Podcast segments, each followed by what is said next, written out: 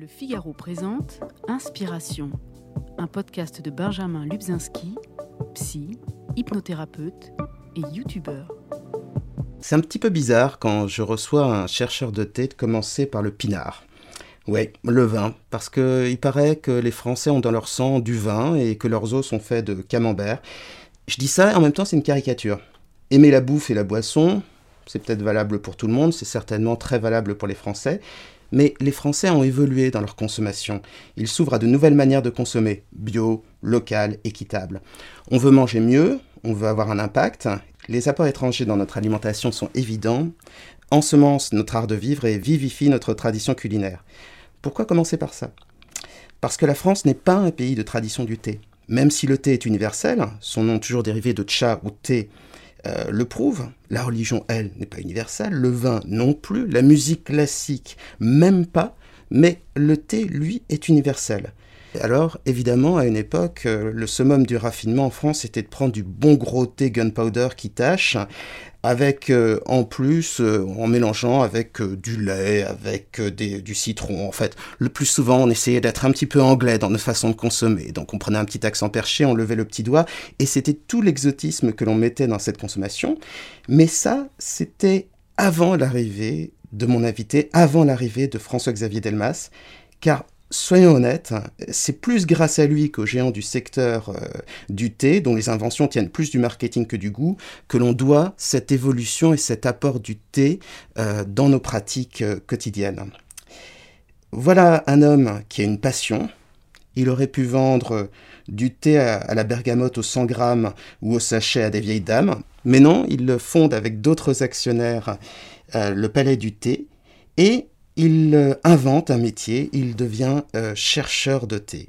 Alors, euh, ça ressemble beaucoup à une quête, tout ce que je suis en train de vous dire. C'est certainement une initiation, le voyage en est toujours un, se créer un métier, se découvrir une passion, utiliser ses talents, c'est toujours une quête, c'est toujours une passion. Alors, il a écrit des livres, qui sont autant de références en la matière et dont on va pouvoir parler, des livres sur le thé, mais également un roman euh, remarquable qui vient de, sortir, euh, qui euh, entretient des correspondances entre la vie de son saint, de son saint patron, François-Xavier la sienne, et il prend aussi des photos, et j'allais dire des photos de thé humanistes, où l'on voit à la fois sa passion des terroirs, de la nature, du thé et des hommes. Et il a aussi créé l'école du thé, pour euh, transmettre d'une manière euh, plus directe euh, sa passion à ses équipes, mais aussi à ses clients. Et il faut le dire, sa passion devient plus contagieuse qu'un coronavirus. Alors, François-Xavier Delmas, aviez-vous un caractère si atypique qu'il a fallu créer un métier sur mesure? Pourtant, d'habitude, journaliste, c'est pas mal, c'est un peu passe-partout, ça s'adapte à tous les goûts. Alors, pourquoi avez-vous dû créer, au bout d'un moment, votre propre métier? Qui n'existait pas, hein bien sûr. Ah, merci en tout cas pour euh, tout ce que vous dites de très gentil. J'ai l'impression d'avoir fait beaucoup de choses euh, par hasard, par accident. Bon, j'ai été nul à l'école, j'ai été fâché avec l'école. Donc ça, forcément, c'est quelque chose qui vous forme, euh, puisque si, vous, si jamais, lorsque vous faites jamais l'affaire, lorsqu'il n'y a pas un seul prof, si le prof de celui dans les toutes petites classes, la seule matière où, où j'avais des bonnes notes et où j'avais toujours 10 sur 10, c'était la lecture. Donc il y avait quand même un rapport à, l'écrit, un rapport au verbe qui était important. Mais après, ça a été une calamité pendant toute ma scolarité. Donc si vous rentrez pas dans les rails euh, qui, sont, qui vous sont destinés, bah c'est, il faut les tracer. Et, peut-être que le chemin est plus difficile et, forcément plus original. Et, voilà, à partir du moment où, où je voulais pas être bon en classe, bon en fac, j'avais envie d'être journaliste, mais l'idée de faire une école, de faire des études, ça me... C'était comme un pinceau épouvantable, quelque chose d'épouvantable. Et, voilà, j'ai tracé ma route et, et peut-être je suis un peu fier, un peu orgueilleux aussi. Et je voulais montrer que j'étais capable. En fait, je pense que j'ai toujours voulu montrer que j'étais capable de quelque chose, puisqu'on m'a toujours dit que j'étais bon à rien. Mhm. Même physiquement, j'avais une grand-mère qui disait, parce qu'elle elle voulait qu'on grossisse et qu'on me nourrissait en pure perte, parce qu'en gros, ça ne servait à rien, puisque rien ne me profitait. et du coup, euh, ouais, alors d'où ça vient, le fait de vouloir être différent, de vouloir être original Je sais pas être original pour être original, mais voilà, j'ai tracé ma voie, euh, mon chemin, j'ai rencontré le thé. Et le thé, ça m'a. j'ai pas eu du jour au lendemain une passion pour le thé. J'y connaissais pas grand-chose et peu à peu, je me suis rendu compte que que c'était quelque chose de merveilleux, que déjà les Français connaissaient rien au thé et que le thé ça pouvait que c'était du voyage, que moi j'ai toujours été passionné par l'idée de rencontrer d'autres gens. Ça, ça me plaît énormément. J'ai toujours été dissipé. Et en fait, euh, c'est des choses qui vont bien ensemble. Pourquoi on est dissipé Parce que son attention se déplace, va vers autre chose. À l'école, je regardais par la fenêtre, je regardais les oiseaux, les arbres. Ben, et finalement, c'est mon métier. je me suis fait un métier de, regarder ailleurs et de regarder, euh, de bavarder avec des gens. Et, et voilà, peu à peu, je me suis rendu dans les pays de thé pour aller à la rencontre des fermiers, comprendre qui ils étaient, ce qu'ils faisaient. C'est des gens différents, ils ont d'autres cultures, d'autres religions, d'autres langues, d'autres physiques. Et, je trouve qu'on vit pas très longtemps sur cette planète. Et, je trouve que c'est dommage de pas. Je trouve ça dommage de voir des gens qui vous ressemblent. Euh, je trouve ça dommage de passer. Enfin, en même temps, chacun, chacun a sa vie, mais disons que j'ai voilà notre petite planète, j'ai envie d'en voir un tout petit peu euh, le temps de la vie et ça, ça me plaît d'aller rencontrer et autant voir des gens différents qui pensent. Je trouve que c'est une richesse de rencontrer des gens qui pensent autre chose et on vit dans un monde où on a plutôt envie on vous propose des opinions qui sont proches des vôtres et, et voilà, ça c'est pas mon chemin. J'ai l'impression que le thé, c'est un passeur pour tout, c'est-à-dire un passeur de culture, de langue, euh, de rencontres, euh, de nature. J'ai l'impression que votre monde euh, s'est élargi d'un coup au travers du thé. Et c'est vrai que le thé est relié à plein de choses. Ce sont les moines, par exemple, qui en ont permis la dispersion. Donc il y a à l'origine une alliance entre la religion et le thé. Alors chez nous, c'est la vigne et le vin. Là-bas, c'est le thé en Asie. il y a le lien, par exemple, avec l'art de la céramique, qui est quelque chose d'absolument magnifique, que ce soit au Japon ou, en Chine, par exemple. Euh, et, j'ai l'impression que pour vous, euh, ça a été une sorte de, comment je pourrais dire, un catalyseur de curiosité. C'est vrai que le thé est à la rencontre de beaucoup. En fait, euh, peut-être justement ce qui me passionne énormément dans mon métier, c'est de m'être rendu compte que le thé est d'une richesse absolument incroyable et que mhm. nous, on en était à aller boire notre thé à l'anglaise et à pas connaître, ou, ou en tout cas être embarrassé de clichés. Euh, et je pense que l'histoire de Palais d'été, c'est juste l'histoire d'essayer de débarrasser le thé de ses clichés euh, pour mhm. proposer le thé tel qu'il est. Et c'est pas une boisson coloniale, c'est pas un truc d'herboriste. Euh, c'était souvent vendu de façon un peu particulière. et, et, alors, et le, oui, le, thé, il est passionnant. Alors, vous parliez de la religion. Moi, je dirais que le thé était très lié dès le début au savoir. Et il se trouve que le savoir était dans, la dans les monastères. Mais pourquoi est-ce que les moines en Chine, il y a deux ou trois millénaires, se sont euh, intéressés beaucoup au thé Parce que c'est grâce aux moines. En fait, le thé, ce sont les moines qui ont fait connaître le thé de monastère en monastère, de monastère chinois en monastère chinois, puis de monastère chinois en monastère coréen, puis en monastère japonais. Et la raison en était que d'après eux, le thé avait cette capacité de maintenir l'esprit en éveil. Et en fait, c'est cette propriété-là du thé qui a fait sa popularité. Et les moines, qui étaient des lieux de, les monastères, qui étaient des lieux de culture, des lieux de l'écrit, des lieux où on apprenait, les lieux du savoir, euh, pour eux, le thé était une boisson euh, très intéressante de ce point de vue. Donc c'est vraiment une boisson de lettré. Et, ce qui est assez drôle, c'est qu'on vit, on vit aujourd'hui dans un monde où les gens sont complètement flippés à l'idée de pas dormir, d'avoir de la caféine, de se dire oh là là, si je bois du thé après 17h, pour tout le monde c'est 17h. Personne ne vous dit après 16h ou après 18h, alors que tout le monde se couche pas. Pourtant, il y a le 5 o'clock tea, donc il faudrait croire que c'est légal. Comme si c'était leur limite euh, et qu'après c'était mhm. couvre-feu et que le thé, était interdit.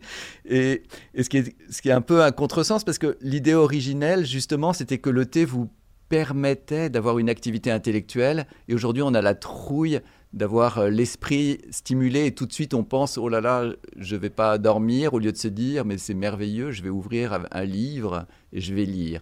Et ça euh, peut-être ça ça m'a plu énormément. Euh, peut-être que l'écriture c'est quelque chose l'écrit ça m'a toujours plu. Et, et, le fait que le thé ait ce lien là à l'écriture et au savoir ah, moi, je suis pas commerçant dans l'âme. Tout, ce que j'ai fait, je l'ai fait un peu par. Alors, je sais pas comment ça s'appelle, par accident, par chance, par. Je euh, je sais pas, mais en tout cas, si j'avais décidé, c'était j'ai pas décidé, j'ai pas prévu que le thé allait me passionner, etc. Mais en fait, c'est absolument, euh, c'est un monde merveilleux le thé.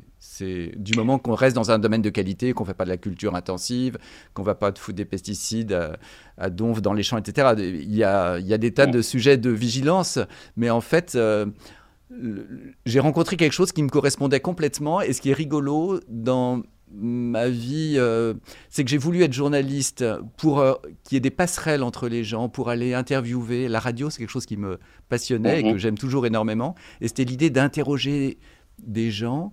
Et euh, j'adorais les interviews la nuit que j'entendais quand j'étais ado. J'avais envie de faire ce métier-là. sur... Une sorte d'intimité.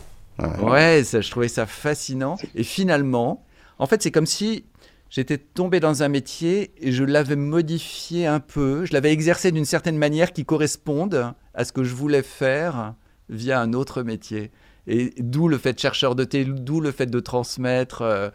Euh, et, du, coup, oui, je me suis créé un métier qui me correspond, euh, mais en soi, c'est peut-être que vous, vous trouvez ça étonnant, mais c'est merveilleux de se créer son métier. évidemment, si on veut être commandant de bord, on va pas se créer son métier, mais mais il se trouve que moi, il y avait une sorte de vide, puisque avec le thé, il y a une notion de vide. Le thé, il était inexistant en France, ou très peu existant, puisque euh, il y a eu tellement longtemps des thés mauvais en France que les Français, ils sont un peu passés à côté de ça. Et du coup, aujourd'hui, c'est formidable parce qu'ils découvrent. Et hum, j'ai meublé une sorte de vide et, je, me suis retrouvé euh, heureux de tracer un chemin et qui me va, qui me correspond. Euh, et puis j'ai toujours croisé, c'est comme euh, les petites pierres blanches du, du petit pousset. Euh, c'est drôle mhm. d'après de, de, se rendre compte qu'il y avait ce personnage de Saint-François-Xavier qui venait du Pays Basque. Et or, par mon père, je suis à moitié basque. Et de voir que j'arrive dans des plantations au fin fond du Japon et il y a des statues de Saint-François-Xavier parce qu'il est venu à cet endroit-là. Des, des, petits clins d'œil rigolos à part. voilà, donc je, fais, mon chemin et, le thé, il se trouve et j'ai découvert au fur et à mesure. En fait, ma vie professionnelle, ça a été, j'imagine, comme euh, des, gens qui découvrent les pyramides et qui rentrent dans une salle. Et une fois dans la salle, ils ont pas. C'est déjà absolument merveilleux, mais ils n'ont pas l'idée que derrière, il y aura encore une autre chambre. Et puis encore dans cette autre chambre, une autre. Et moi, j'ai passé ma vie aller ouvrir et découvrir que derrière ça, oh, il y a encore une autre chambre, une autre chose. Et en fait, une vie ne suffit pas à comprendre le thé, ça j'en ai la conviction, pas plus qu'une vie suffirait à comprendre le vin. Je pense que si on s'intéresse à tous les aspects, les aspects organoleptiques, les aspects chimiques, les aspects euh, humains, les aspects de dégustation, c'est absolument sans fin. Euh, les conséquences du terroir, du sol, du cépage, etc., sur euh, telle manière de façonner la feuille dans le cas du thé, le grain dans le cas du vin, tout ça, c'est sans fin. Et ça, c'est quand même quelque chose d'assez merveilleux. je pense que j'ai une chance absolument incroyable parce que j'ai rencontré dans ma vie des gens passionnés par un métier, par leur métier qui souvent ont fait des études extrêmement longues. Vous pensez à un chirurgien ou à un commandant de bord. C'est des gens qui ont fait des très grandes études. Leur métier, ça les a fait rêver. Et parfois, au bout de 30 ans euh, d'exercice de leur métier, ben, il y a une petite usure. Ils s'y retrouvent plus tout à fait par rapport à leur enthousiasme initial. Et moi, j'ai eu cette chance absolument incroyable d'avoir exactement le chemin inverse d'avoir pas traîné les pieds, mais d'être venu par hasard dans une histoire. Et plus j'ai été dedans, et plus elle m'a passionné. Ça. C'est merveilleux. Vous disiez Oui, ça c'est vrai. C'est une vraie chance hein, de faire ce qu'on aime. Euh, et vous parlez de, ce côté chercheur de thé, mais en même temps, euh, vous êtes un entrepreneur et, en même temps, vous êtes aussi un, commerçant parce que euh, il y a aussi quelque chose de, très, de très épuré, de très adroit dans votre manière de communiquer au travers du merchandising, au travers des boutiques du Palais du Thé. Pour moi, les boutiques du Palais, de, les boutiques du Palais du Thé, c'était 20 ans avant l'équivalent des Apple Store pour, pour le thé. Il y a quelque chose de vraiment de, très, très agréable à flâner dans une de vos boutiques euh, vous formez euh, énormément euh, vos employés pour qu'ils transmettent votre passion et que ce soit des gens passionnés. vous avez, vous écrivez beaucoup. Il y a un blog, il y a Bruit de Palais qui est un magazine qui est peuplé de, vos photos. Il y a une vraie réflexion marketing au service de votre passion, je vous le concède évidemment, mais vous êtes un vrai entrepreneur et, vous êtes un, un, vrai marketeur. Ou je dis une bêtise, vous avez quelqu'un qui le fait à votre place? Ouais, alors le marketing, c'est pas ma passion et c'est un mot qui me fait complètement, qui me fait complètement flipper. Mais alors que je sois commerçant, ça c'est une certitude et j'ai vraiment du plaisir à être dans une boutique. Je le fais pas beaucoup parce que vu que je, je passe déjà beaucoup de temps en Asie et, euh, et un peu en Afrique, euh, en tout cas c'est un, un, endroit où je suis bien. Et les trois premières années de Palais d'été, j'étais en boutique tout le temps et pour moi c'est un merveilleux souvenir. Euh, alors peut-être que comme je suis à la fois j'ai un sens commerçant, mais j'ai eu envie de quelque chose d'un peu différent. Moi, ce, ce dont j'ai toujours eu envie, c'était qu'on se sente chez soi dans une boutique. Euh, je pense qu'une boutique, un commerce, un commerce de détail n'a de sens aujourd'hui dans le monde dans lequel on vit qu'à la condition que vous ayez un vrai accueil, une vraie compétence et un choix très important. Sinon, les gens, ils vont acheter ailleurs. Euh, et, moi, je suis hyper attaché au commerce de détail. J'ai envie qu'il y en ait dans les villes, mais, il faut faire attention à ça. L'accueil doit être merveilleux. Euh, les compétences, la connaissance, elle doit être elle est essentielle. Et la qualité de ce qui est vendu dans le commerce est essentielle. Donc ça, ces trois choses, c'est, c'est, on, on peut pas euh, faire de compromis par rapport à ça. Et c'est un boulot de tous les jours. Moi, ce que, ce que je souhaite, et puis vous savez, les premières années de Palais d'été, c'était quand même difficile. Hein. Euh, personne nous attendait. Moi, mes rares potes qui avaient fait des écoles de commerce, ils disaient, ils étaient affligés au moment où j'ai créé Palais d'été. Affligés parce qu'il n'y avait pas d'études de marché, parce qu'il n'y avait pas de marché, euh, parce que le marché, il s'est créé. C'est-à-dire que vous ouvrez un palais d'été quelque part, bah, vous avez des personnes qui habitent autour qui se disent Ah bah tiens, ça alors, ça me fait plaisir d'y aller. Mais vous auriez posé la question la veille, s'il y avait une boutique de thé, est-ce que vous iriez? C'est pas dit mm. qu'ils répondent. Euh, du coup, moi, j'ai, je ne sais pas si c'est marketing. Moi, je pense que c'est pas mal de bon sens et d'avoir envie. Du coup, comme les premières boutiques étaient très mal placées parce que ça coûte cher et que mm-hmm. je me suis débrouillé avec les moyens du bord, euh, c'était dans des rues paumées. Et dans une rue paumée, quand vous avez un client, ben, il faut qu'il vous en amène un autre, sinon vous n'êtes pas bien parce qu'il va revenir dans deux mois ou trois mois. Euh, et, du coup, il y avait cette idée que l'expérience qu'il avait vécue en boutique, elle devait être absolument euh, unique et un accueil remarquable pour qu'il en, et simplement pour qu'il en parle autour de lui. Et, ça, c'est quelque chose qui reste de cette époque, et, heureusement, qui est l'idée déjà, à l'époque, c'était, ça ne se faisait nulle part d'aller offrir une tasse de thé à quelqu'un qui rentrait dans une boutique. Les gens étaient euh, extrêmement étonnés qu'à peine rentrés dans un palais d'été, on leur offre une, boutique une, tasse de thé. Et mhm. il y en a qui refusaient d'ailleurs parce qu'ils ne savaient pas si c'était gratuit ou pas. Il fallait dire est-ce que je peux vous offrir et non pas est-ce que vous voulez une tasse de thé?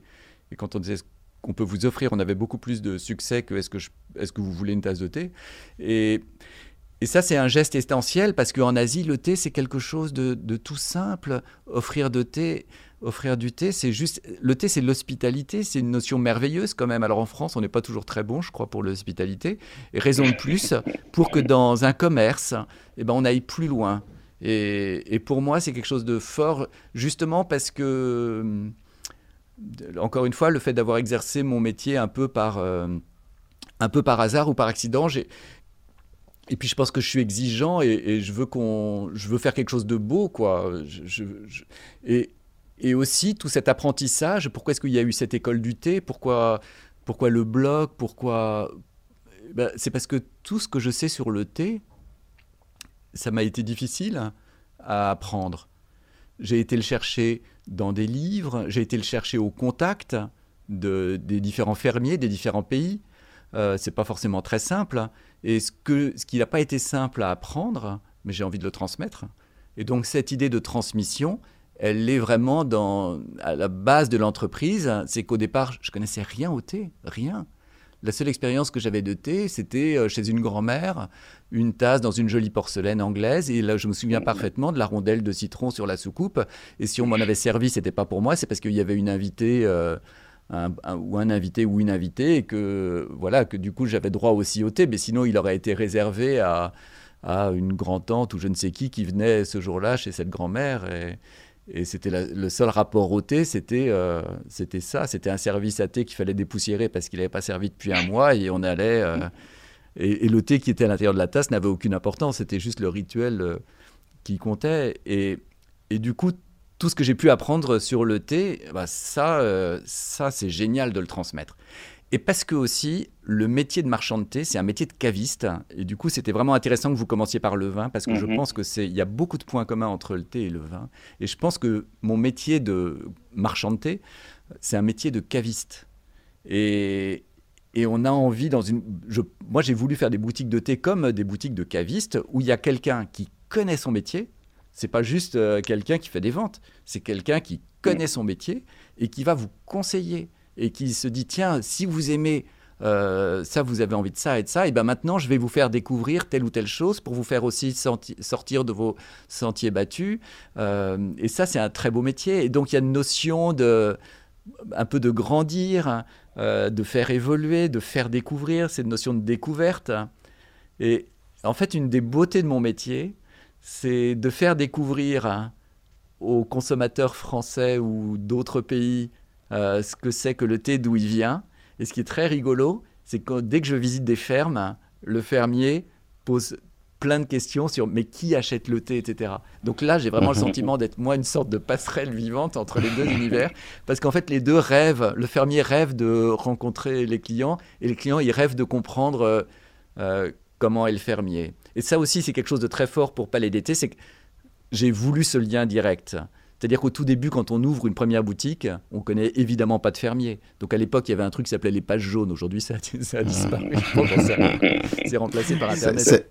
Ça existe en application encore, mais sans perte de vitesse. Mais du coup, c'était le seul, c'était de, c'était de consulter des pages et de voir et de chercher qui était importateur. Et en fait, euh, ça n'a pas d'intérêt de travailler avec un importateur. L'intérêt, c'est de, c'est de, de parler avec la personne qui fait, qui manufacture, qui travaille de ses mains pour faire quelque chose. Cette personne-là, elle, souhaite vous transmettre. Quelqu'un qui est un intermédiaire, il n'a aucun intérêt à vous transmettre quoi que ce soit. Il n'a aucun intérêt à, ce que vous en sachiez davantage, parce que si vous en savez davantage, vous allez devenir euh, exigeant. Alors que le fermier, le producteur, celui qui euh, travaille la terre, lui, il a vraiment envie de vous apprendre et de vous transmettre ses connaissances. J'ai l'impression que c'est réciproque parce que vous avez aussi un impact, il me semble, sur les fermiers, que vous poussez à améliorer leur récolte, améliorer leur manière de, récolter euh, le thé, euh, de se diriger vers des pratiques euh, plus sages, plus écologiques, finalement les pratiques qu'on avait avant, pour utiliser moins de pesticides, pour finalement avoir un, thé de, qualité a besoin d'être bien traité et de ne pas être traité d'une manière industrielle, sauf au Japon où eux arrivent à le faire. Euh, est-ce que maintenant, le palais du thé et ou le nombre de personnes que vous avez rencontrées vous ont permis finalement aussi de changer d'une manière euh, plus, plus, plus large la manière qu'on a de produire le thé? Est-ce que vous avez, euh, est-ce que vous avez l'impression, grâce à vos boutiques, grâce à vos rencontres, de changer aussi la manière de faire des fermiers? Alors, j'aimerais pouvoir...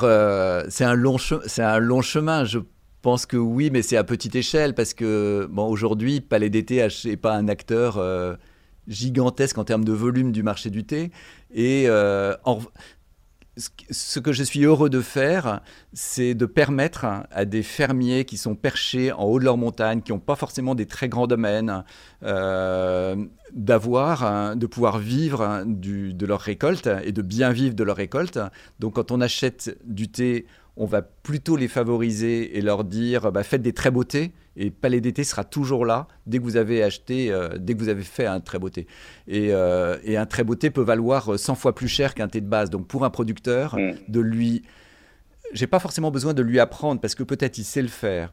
Mais je vais essayer de faire en sorte que quelqu'un qui fait un très beau thé, de l'encourager à ça et de lui permettre de le vendre facilement alors que peut-être il a peut-être qu'il sait les faire, qu'il a aucun débouché et de lui permettre de vivre et de vivre mieux et que ça fasse tache d'huile. Donc oui, alors il y a des pays où c'est flagrant, je pense au Népal par exemple, où oui, je pense qu'il y a un vrai euh, effet euh, euh, très important et qu'aujourd'hui, ce qui me fait très plaisir, c'est qu'il y a plein de jeunes qui montent des coopératives au Népal. des gars qui chez nous seraient dans l'IT avec des portables et tout, eux ils se disent génial, on va aller faire du thé.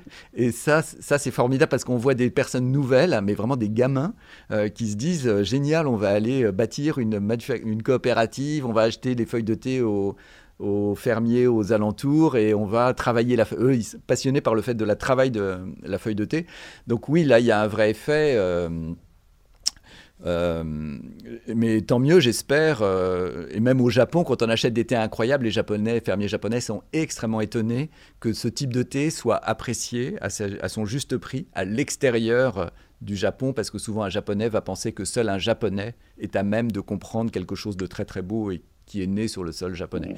Donc euh, c'est un long chemin. Je pense qu'on peut faire mieux. Par chance, euh, Palais d'été aujourd'hui, il y a beaucoup de boutiques. Donc on a une force qu'on n'avait pas du tout au début. Donc moi, ce que je trouve extrêmement réjouissant, c'est qu'aujourd'hui, on a les moyens d'être beau, entre guillemets. On a les moyens de faire des choses qui sont belles. Et on aura encore davantage de moyens dans les années à venir euh, parce que l'entreprise est saine. Et ça, je trouve ça extrêmement réjouissant parce que je sais que Palais d'été peut avoir une action positive sur... sur les personnes là-bas et de faire en sorte que des gens qui, qui travaillent bien, qui travaillent avec la main, le travail de la main, c'est quand même quelque chose de très important, qui mm. puissent bien en vivre, ça c'est essentiel. Et euh, tant mieux si on a déjà réalisé, mais euh, on a devant nous euh, un grand chemin dans ce domaine. Je crois que vous avez pris un petit peu de distance euh, par rapport à la gestion du, palais du, thé. Euh, ces dernières années, vous êtes allé dans plein de nouveaux pays, qui, comme le Kenya par exemple, où il y a des thés intéressants. Donc euh, on s'imagine toujours que le thé se limite à, l'Asie, mais il faut pas oublier que c'est voilà, un camélia. Il y a la dame au camélia, vous êtes l'homme au, au camélia silensis. Et donc vous êtes allé un petit peu partout dans le monde. Moi je me souviens d'ailleurs d'un thé assez extraordinaire que j'avais bu, c'est un thé des Açores. Alors, les Açores n'ont pas que l'anticyclone, ils ont aussi du thé. Et c'était un thé d'une fraîcheur, peut-être pas très complexe, mais merveilleux, euh, merveilleux à boire. Euh, vous avez écrit un roman, vous en aviez déjà écrit un pour la jeunesse, que je n'ai malheureusement pas pu lire parce qu'on ne le trouve plus, je suis désolé. Et euh, est-ce que vous êtes encore dans, dans, un tournant de votre vie ou tout simplement votre goût, votre envie de, transmettre, votre curiosité. J'essaie de résumer finalement euh, les traits que vous nous avez montrés euh, au fur et à mesure de la conversation. Est-ce que c'est ça qui vous pousse tout doucement à changer ou vraiment là vous êtes en train de, de créer un nouveau tournant pour votre vie? Euh, J'ai envie de mener plusieurs vies, ce qui n'est pas simple tous les jours, parce que l'écriture pour moi c'est quelque chose d'important et, et, le thé c'est ma vie, donc J'essaye juste de me concentrer sur l'essentiel et de. Alors je dirais, c'est pas un tournant, il n'y a pas de virage parce que c'est pas ce que j'ai envie. C'est plutôt, euh, vous savez, quand vous exercez un métier, euh, il y a des choses qui, que vous aimez beaucoup faire hein, et il y a des choses que vous faites un, moins bien, mais d'autres personnes savent très très bien les faire et peut-être mieux que vous. Donc en fait, il faut mhm. juste une fois par an ou tous les plusieurs années se dire mais ça je le fais. Est-ce que je suis heureux de le faire? Et est-ce que finalement n'y a pas d'autres personnes autour de moi ou ailleurs qui feraient mieux que moi cette chose-là. Et c'est ça qui m'a poussé euh, à moins m'occuper de la gestion de l'entreprise, euh, parce que j'ai eu plaisir à le faire, mais je pense qu'il y a des personnes qui peuvent le faire avec encore plus de plaisir que moi et qui, qui peuvent le faire encore mieux que moi pour pouvoir me concentrer sur l'essentiel, passer davantage de temps à voyager, former aussi quelqu'un. Aujourd'hui, j'ai un chercheur de thé junior euh, qui commence à faire ses propres euh, voyages et ça, je trouve ça génial justement de ne pas être le seul, de partager avec d'autres. quand, il a, quand il a frappé à ma porte, il avait à peu près une vingtaine, une vingtaine d'années, mais en fait, depuis puis, euh, quand il avait 15 ans, il était déjà client d'une boutique, de la boutique de Rennes. Et la boutique de Rennes m'avait signalé qu'ils en avaient un, comme ils n'en avaient pas tous les jours, et qui était passionné. Et, euh, le Léo en question, euh, après, m'a demandé s'il pouvait... travailler dans des plantations au Vietnam, au Népal ou quelque part. Vous savez, c'est assez à la mode de donner de son temps comme faire des stages mhm. ou de passer ses vacances. Et j'ai dit, bah oui, oui, bien sûr. Et après, quand il a euh, il a décidé de ne pas reprendre ses études et je lui ai dit bah, dans ces cas-là, si tu as vraiment décidé de ne pas reprendre tes études, bah, tu viens travailler avec moi. Et maintenant, il, voilà, il, commence à faire ses voyages et, je trouve ça génial aussi de ne pas être euh, là aussi, euh, la transmission. De, et ça, je trouve ça merveilleux parce qu'il y a du boulot justement dans le thé. En fait, quand on, il y a beaucoup d'endroits intéressants à aller voir et ce qui est non pas déchirant, mais il y a toujours une problématique est-ce que je vais retrouver les gens que j'ai rencontrés? Et à qui j'ai dit mais je reviendrai bientôt et puis dix années ont passé, j'ai toujours pas retrouvé. Il y a tellement d'endroits, tellement de fermes, tellement de montagnes hein, dans tellement de pays que c'est difficile de retrouver, revoir régulièrement. Et de, dans ce métier de chercheur de thé, il y a aussi une notion de découvreur. Et il faut aussi voir des nouveaux terroirs. Les Açores euh, au Portugal, ça pourrait être euh, un terroir. Euh, sur le continent africain, il y a pas mal de pays où il faut inciter et aider des personnes. Euh, vous avez cité tout à l'heure le Kenya, euh, au Rwanda, au Burundi. il y a pas mal de pays d'Afrique où on fabrique des très mauvais thés, mais ah parfois, vous avez à la tête de cette plantation quelqu'un qui se dit, mais moi j'aimerais bien quand même euh, avoir un petit atelier et essayer de faire des beautés. Et ça, c'est génial. Et c'est ces personnes-là qu'il faut aller voir. Il y en a en Tanzanie aussi. Euh, ces personnes-là, au Malawi, c'est absolument incroyable. Euh, ces personnes-là qu'il faut voir, qu'il faut encourager. Encourager, ça veut dire quoi? Les rencontrer, leur acheter le thé et leur, les aider à mettre au point, leur donner un retour un peu gustatif sur l'expérience, euh, alors c'est un bien gros mot, organoleptique ou l'expérience de dégustation, et parce qu'ils ont besoin d'échanger. Euh, ils ont besoin de se dire bon là est-ce que ce que je fais c'est bien pas bien et de pas être juste tout seul à porter un point de vue sur leur production. En fait il y a deux sortes de producteurs de thé. Il y a des gens alors là c'est en général très mal parti. Vous avez ceux quand vous allez les voir moi ça m'est arrivé plein de fois euh, qui vous disent le mon thé c'est le meilleur. Et là, c'est difficile parce que ça veut dire que la personne va rien apprendre. Si quelqu'un décide que son thé, c'est ce qu'il y a de mieux au monde, qu'est-ce que vous voulez faire? Et alors, vous lui dites au fait, parce que moi, je voyage toujours quand je vais voir un fermier ou un planteur, j'ai toujours plein de thé avec moi. Je lui dis, bah, alors par exemple, si je suis au Sri Lanka, je vais lui dire, bah, est-ce qu'on peut goûter ensemble, par exemple, un thé japonais ou un thé? Et non, c'est pas du thé, c'est le sien qui est le meilleur. Et là, la marge de progression, elle va être faible. Et vous avez d'autres. Euh, il faut être avec un peu d'humilité, euh, qui vont dire, alors ça sera euh, quand je pense au Sri Lanka, à, d'autres endroits où, il y a, où euh, parfois au cours du même voyage, je suis tombé sur quelqu'un qui disait moi je suis le meilleur. Vraiment, ça me fait vraiment plaisir et tu as bien fait de venir parce que je suis le meilleur. Et puis vous faites quelques kilomètres de plus et là vous avez quelqu'un qui vous dit mais est-ce qu'on peut goûter de, thé d'autres Et même le soir, après le dîner, on va retourner à la factory, allumer les lumières et redéguster parce qu'il a la curiosité de voir et les autres, ils font quoi? Et ça, c'est génial. Dès qu'on commence à se dire, euh, j'ai envie d'avoir la curiosité, euh, et ben du coup, on va créer après. Et ça, c'est merveilleux.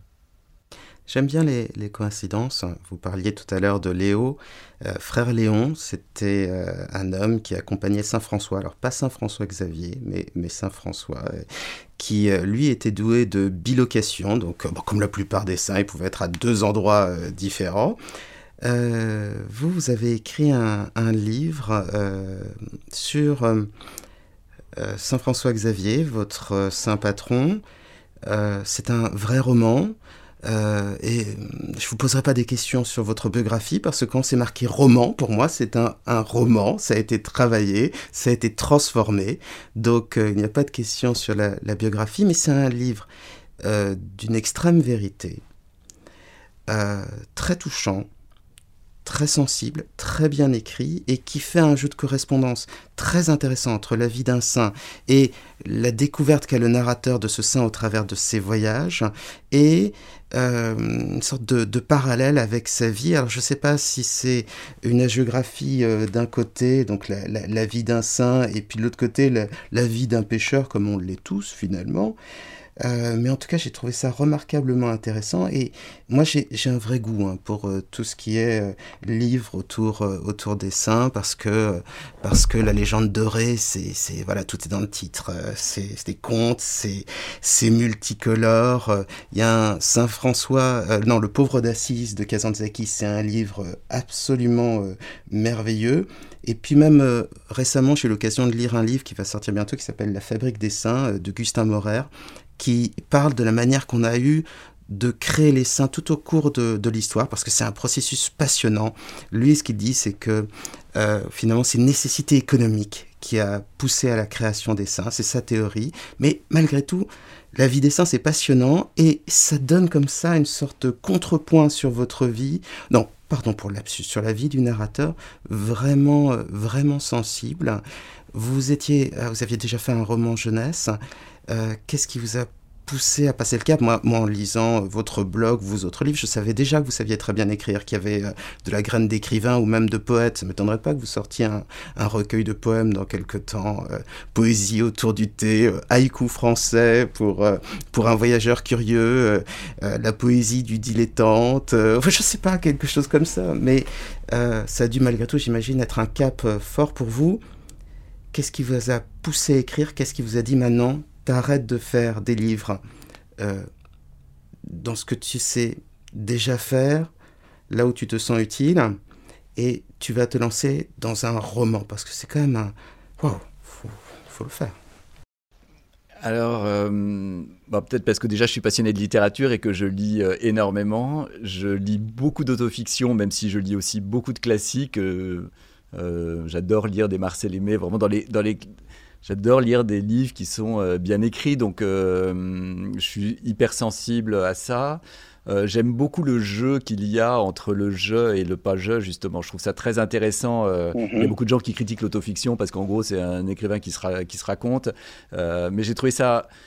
J'ai trouvé que c'était un jeu. Alors, je me suis peut-être pas rendu compte hein, que j'ai mis des années à l'écrire. Je me suis peut-être pas rendu compte que je m'embarquais dans un dans une histoire comme ça incroyable. Mais en plus, bon, alors j'ai eu une éducation religieuse. Je ne sais pas si j'ai tout retenu et tout fait comme il fallait. Et justement, c'est ça. En fait, ce qui est intéressant, c'est justement les, écarts et les les voyages, et puis une sorte de quête. Euh, euh, sans doute, j'étais pas celui euh, qui a fait ce qu'on aurait voulu qu'il fasse, hein. donc je n'ai pas fait ce qu'on attendait de moi. et du coup, ça, ça nourrit certainement aussi des choses qu'on peut avoir à dire. Et si l'écriture est votre moyen de communication le plus aisé, bah, c'est assez logique que ça sorte de cette manière-là. Et l'idée du saint, c'est quand même le modèle quand on est enfant dans une famille euh, où euh, la religion catholique a une certaine importance. Il y a toujours cette idée de modèle. Et voilà. Et moi, n'étant pas, euh, malgré le parcours que j'ai, que je trouve quand même pas mal, ne faisant pas l'affaire par rapport au schéma initial, ne remplissant pas le, le contrat initial, entre guillemets, et ben, je trouve que c'était intéressant d'écrire et de jouer avec ça entre le modèle hein, et celui qui n'est pas le modèle, hein, et, ce contraste, et de sortes de coq à l'âne et de saut perpétuel entre les deux. Je trouve que bon, moi j'ai besoin que ça m'amuse aussi, et, je pense que j'ai pris beaucoup de plaisir, même si euh, le livre peut choquer par euh, des moments violents, irrespectueux vis-à-vis -vis de la religion, euh, parfois. Euh, et, pour moi, c'est voilà, l'écriture, c'est une manière de, de, vivre, de, c'est essentiel en tout cas. Euh. C'est pas le thé ou l'écriture, c'est, les, choses vont de soi. voilà, la difficulté, c'est de trouver. On peut pas, il, faut quand même des heures pour le sommeil.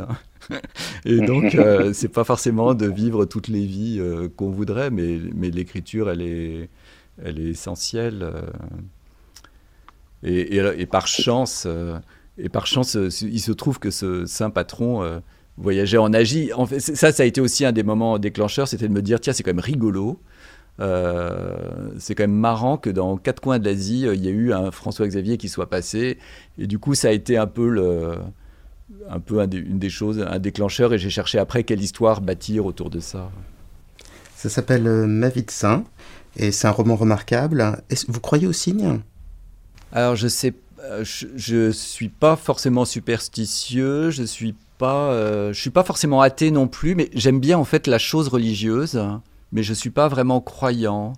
Mais, hmm, mais j'aime bien la fantaisie des choses. Donc, si je vois un nuage en forme de quelque chose, je me dirais c'est amusant, mais euh, en tout cas, les pays qui m'ont le plus marqué en termes de religion, c'est certainement toute la zone de l'Himalaya.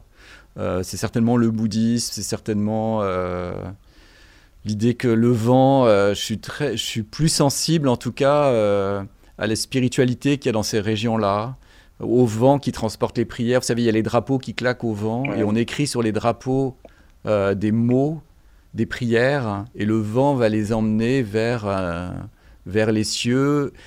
Et, je suis très très sensible à ces choses-là. Donc c'est un peu curieux parce que je suis pas très croyant, et, mais ça, m'émeut beaucoup. Et puis j'aime les, odeurs, vous savez, dans les, vous allez dans des temples ou des églises, etc. Et vous avez, euh, vous avez une architecture. Moi j'aime ce qui est beau, vous avez une architecture, vous avez des, une odeur, une sensualité, et ça, même les derviches tourneurs, c'est des choses absolument incroyables. Les chants, ah euh, c'est des choses qui sont extrêmement émouvante. Et puis on a besoin, je crois, euh, beaucoup de personnes ont, ont besoin de, de croire euh, et de fêter aussi ça. Et, je pense que l'écriture et le thé sont pas si éloignés en fait de toutes ces choses-là. Non, mais il y a, c'est vrai, vous êtes peut-être euh, pas très croyant, mais il y a une vraie euh, spiritualité dans votre recherche. Je le pense euh, sincèrement.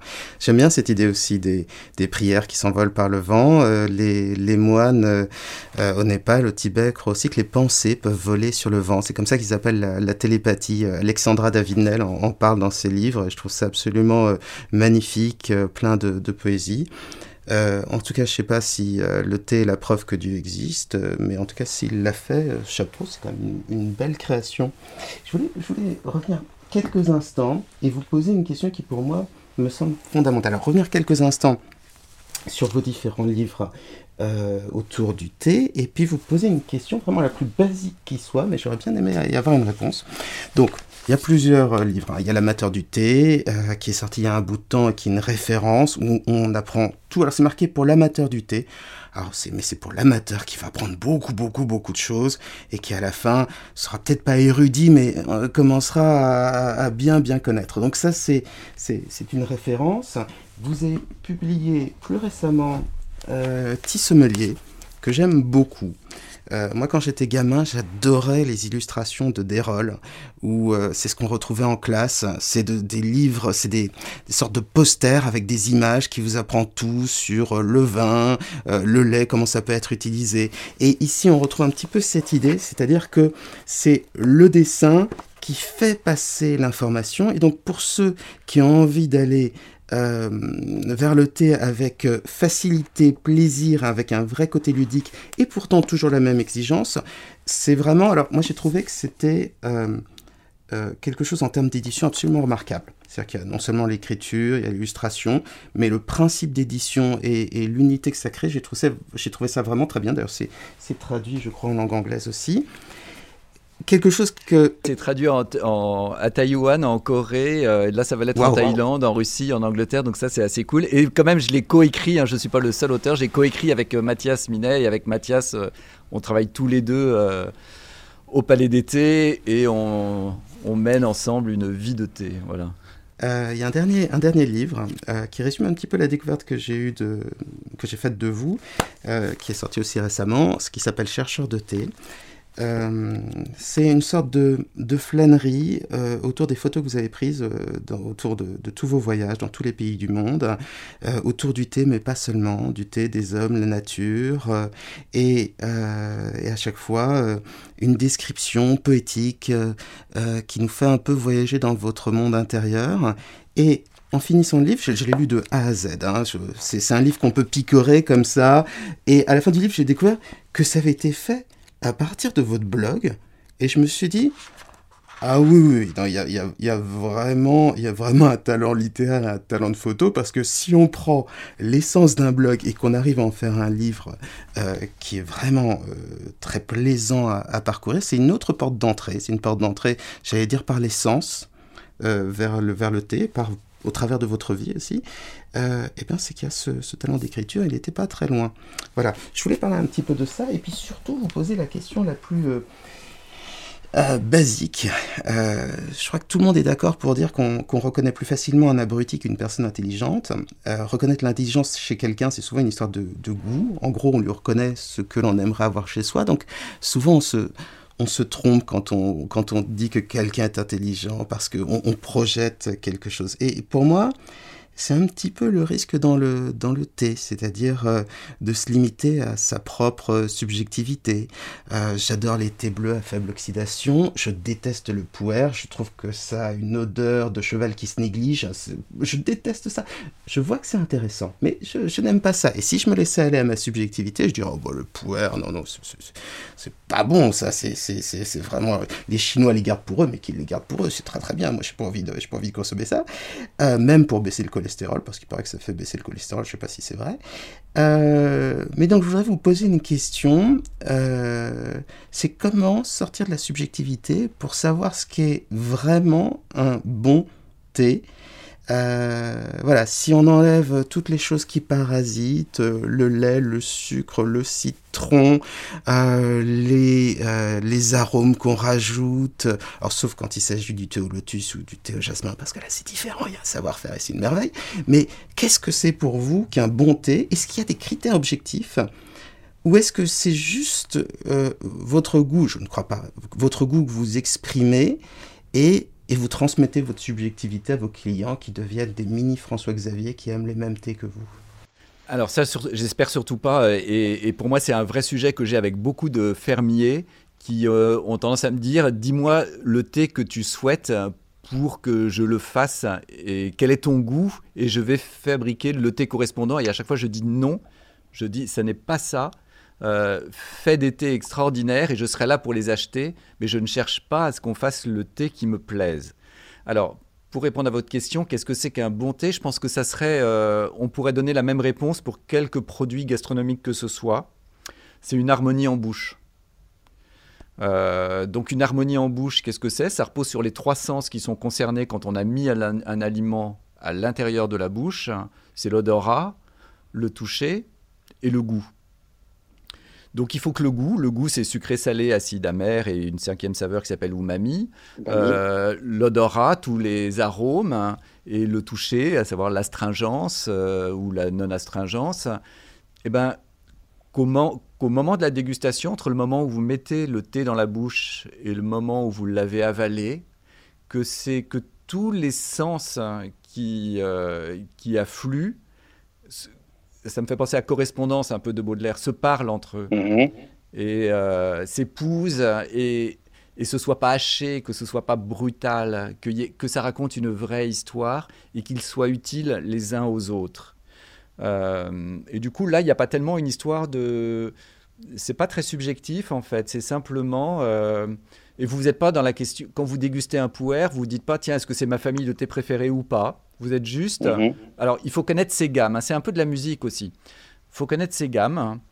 Un pouer, c'est quoi? Mais on pourrait dire la même chose avec un vin. On pourrait dire un champagne, euh, euh, il y a quoi comme saveur, il y a quoi comme odeur, et de se dire, bon, il y a quand même un, au départ, quelque chose qu'on doit connaître. Par exemple, un pouer, il doit y avoir une certaine note de moisissure qui, elle, serait totalement inacceptable sur un autre thé. Donc il faut parfaitement connaître ces gammes, parfaitement savoir ce qu'il y existe dans chacune euh, des familles de thé, et à partir de là, rechercher l'harmonie.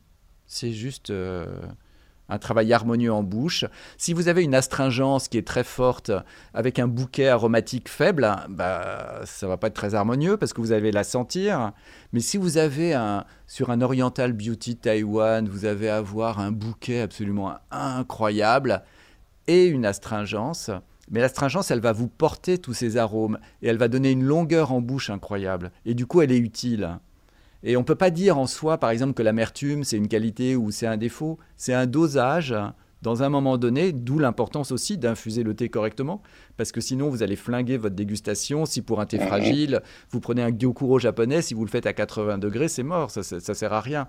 Donc il faut aussi, plus vous allez acheter un très beau thé, plus il faut faire attention à la façon dont on le prépare. Et, il faut simplement que, que l'amertume euh, qui est fréquente dans pas mal de thés, soit délicate si les parfums sont délicats. S'il y a plus d'opulence, elle peut être un peu plus forte. Et vraiment, on est dans l'harmonie et c'est. C'est quand même un bonheur incroyable de dire que son boulot, c'est détecteur. Vous voyez, je peux lui donner plein de noms à mon métier, mais c'est détecteur d'harmonie, mais, mais quelqu'un qui goûte le vin, quelqu'un qui goûte euh, euh, un autre. La littérature voilà, c'est, je crois que c'est le même, euh, c'est le même, euh, c'est le même travail. Et après, il y a les thés qu'on aime et, et, qu'on n'aime pas, et c'est une autre histoire. Et forcément, si on déguste un thé pour le plaisir, on est un petit peu moins dans l'analyse. Euh, et c'est bien parce que vous m'avez pas demandé mon thé préféré, et c'est toujours la question qui me fout la trouille parce que. parce qu'en fait, je, je, bois plein de thés différents dans une journée, et justement, je trouve que c'est le bonheur du thé. Pour moi, le bonheur du thé, c'est le moment où vous vous dites que vous allez vous préparer du thé, et que vous avez différentes boîtes chez vous et que vous soulevez les couvercles et vous vous dites voilà, aujourd'hui, euh, euh, à cette saison, à cette heure-ci, avec tel ou tel, lequel me donne, selon mon humeur, quel est le thé qui conviendrait? Et de se demander quel est le thé qui conviendrait au moment, pour moi, c'est. Et j'ai un vrai plaisir à la préparation du thé. Euh, c'est pas du temps perdu, c'est ce calme-là, cette pause-là, de se préparer au thé qui convient, oh là, c'est c'est un bonheur. je, pourrais résumer en disant que finalement un bon thé, c'est une multiplicité qui donne une harmonie unique, une multiplicité. Euh, vous, il y en a dans votre vie, une multiplicité de vie, de goût, de passion, mais ça donne une harmonie unique et surtout, ça donne une passion qui est vraiment hautement euh, transmissible. Et euh, avant de, encore, je ne sais pas, 30 ans, pour moi, il y avait thé noir, thé vert. Et ça se limitait à ça. Donc pour moi maintenant, il y a thé noir, thé blanc, thé jaune, pouer, euh, l'été japonais. Avant, je pensais qu'il y avait que Ceylan et que la Chine. En gros, euh, il y avait à peu près ça. Et c'est formidable euh, de grandir en goût dans quelque chose euh, comme le thé, euh, qui ne donne pas de cirrhose du foie. C'est quand même assez, assez génial. Juste des taches jaunes sur les dents. Et, euh, et euh, je vous remercie parce que cette passion, bah, j'ai pu l'acquérir euh, aussi au contact de vos vendeurs. et, et c'est vraiment, vraiment une chance. Au Japon, on sait ce que c'est que l'art de vivre. Il y a la cérémonie du thé. Euh, et, je crois que c'est un petit peu de ça que vous nous transmettez. D'ailleurs, après la prochaine émission sera consacrée à une hypnose méditation autour de la consommation du thé. Alors, ce ne sera pas quelque chose d'aussi euh, précis et sophistiqué, mais le but, ce sera d'apprendre à se concentrer totalement sur l'instant pour vivre un, pur moment de, bonheur et de sérénité et de partage éventuellement. Parce que euh, c'est vrai que quand on apprécie un thé, finalement, on, est déjà dans une spiritualité, on est déjà dans une méditation, on touche déjà à quelque chose de beau. C'est valable du thé, c'est valable, c'est valable aussi avec la littérature, c'est valable avec la musique, c'est valable avec plein de choses, mais le thé en fait partie. C'est pas parce que ce c'est pas parce que ce sont d'abord le nez et la bouche qui sont qui sont convoqués et pas les yeux, mais les yeux ça compte aussi, que ça en devient un art mineur. Donc merci beaucoup pour cette passion que, que vous nous partagez.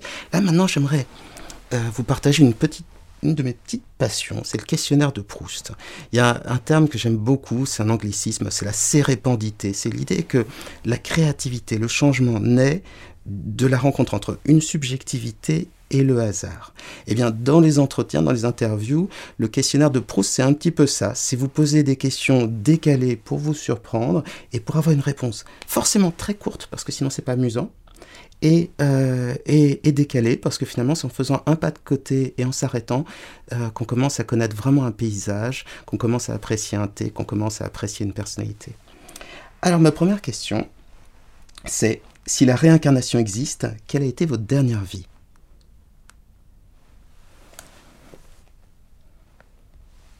Un yeti au Népal. les migous, comme on les appelle aussi. Très bien. Les Bigfoot euh, sur le continent américain. Parce qu'ils existent. Si Dieu existe et si Dieu fait du sur-mesure, à quoi ressemblera votre paradis et à quoi ressemblera votre enfer?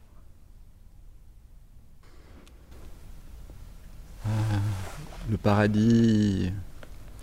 Pour moi, le paradis, c'est. C'est drôle, le mot que j'associe tout de suite à paradis, c'est le mot île.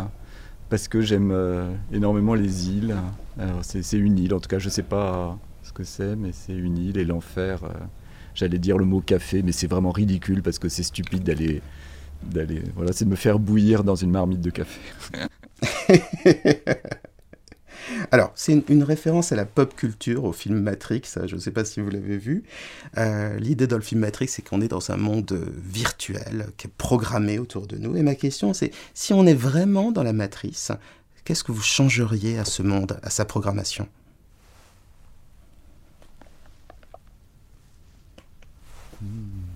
Je ne sais pas ce que j'y changerais, mais j'aurais envie d'un petit grain de sable quelque part pour... Euh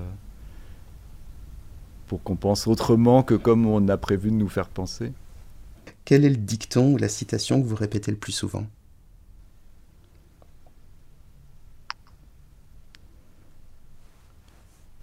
Hmm. J'aime beaucoup, euh, je ne sais pas si c'est un dicton, une citation, un mot, et ça me fait penser à ce que vous disiez tout à l'heure, euh, le fait que le thé soit attaché à un moment. Il y a ce, cette phrase japonaise, Ichigo, Ichie, ce moment-là, le moment que nous vivons, cet instant, n'existe qu'une seule fois. Ichigo, Ichie. C'est très joli. L'impermanence donne du prix à chaque instant. Quel est le plus grand de vos petits plaisirs coupables? Est-ce que vous buvez du coca de temps en temps? Je vous taquine. Ça peut m'arriver de le faire, mais pour des raisons dans ces cas-là autres. Euh, et je ne le fais pas par plaisir, mais pour des raisons sanitaires, c'est quand vous voyagez dans des pays et que vous avez un petit souci euh, et qu'il faut se réhydrater, les médecins vous disent, voilà, il faut boire des boissons sucrées euh, en cas de réhydratation quand vous êtes au fin fond et que tout ne fonctionne pas tout à fait comme ça doit fonctionner. Donc ça, c'est le seul cas que je fais du coca. non, ça serait... Je déteste la junk food. Il y a deux exceptions. Quand je suis au Japon, il y a des petites barres en chocolat qui sont avec du matcha. Genre, je crois que je ne sais ah plus la marque, je, ne sais plus c'est KitKat ou autre. Mais je trouve ça rigolo parce que c'est fait avec du thé vert japonais. Et, à chaque fois, ça me fait, ça me fait sourire hein, et ça m'amuse. Hein. alors que d'habitude, je déteste tout ce qui est industriel. Je passe mon temps à aller. Euh, j'adore cuisiner moi-même, aller acheter des bonnes matières premières. J'ai aucune envie de quoi que ce soit de préparer. Mais voilà, c'est le seul. Euh, ou certaines fois, un carré de chocolat blanc. Parce que là aussi, le thé vert japonais convient assez bien alors que d'habitude, je vais toujours consommer des, déguster des chocolats noirs. Euh, voilà. La glace au thé matcha, euh, quand le thé matcha est bon, je crois que c'est une des manières les plus délicieuses de déguster le thé. Ça, si vous allez au Japon, si vous trouvez quelqu'un qui sait faire ça, ou si vous le faites vous-même, ça vaut le, ça vaut le coup. Quelle est la situation dans laquelle vous vous sentez le plus obligé de faire semblant? Hmm. Alors j'aime pas, j'aime pas du tout faire semblant. Alors ça peut être un bonheur de faire semblant. Euh, alors c'est drôle parce qu'à chaque réponse on retourne au Japon. Euh, j'aime énormément la, japonaise, la, politesse japonaise. Et est-ce que c'est un art? Alors je ne sais pas si c'est un art du semblant, mais ça je trouve ça merveilleux. Euh, le niveau de bien-être qu'on a au Japon, parce que tout le monde fait semblant que ce soit bien, et, ils font tellement semblant qu'en fait, on ne sait plus faire la différence entre quelqu'un qui vous accueille, vous arrivez à un endroit et quelqu'un vous accueille d'une façon incroyable. Et en fait, euh, la personne fait peut-être juste son travail, mais c'est. Et du coup, c'est un pays où ça me donne envie, et moi aussi, j'ai envie de répondre de la même manière. Et c'est un bonheur de faire semblant. Merci beaucoup. merci à vous et merci à toutes celles et ceux qui récoltent le thé pour nous.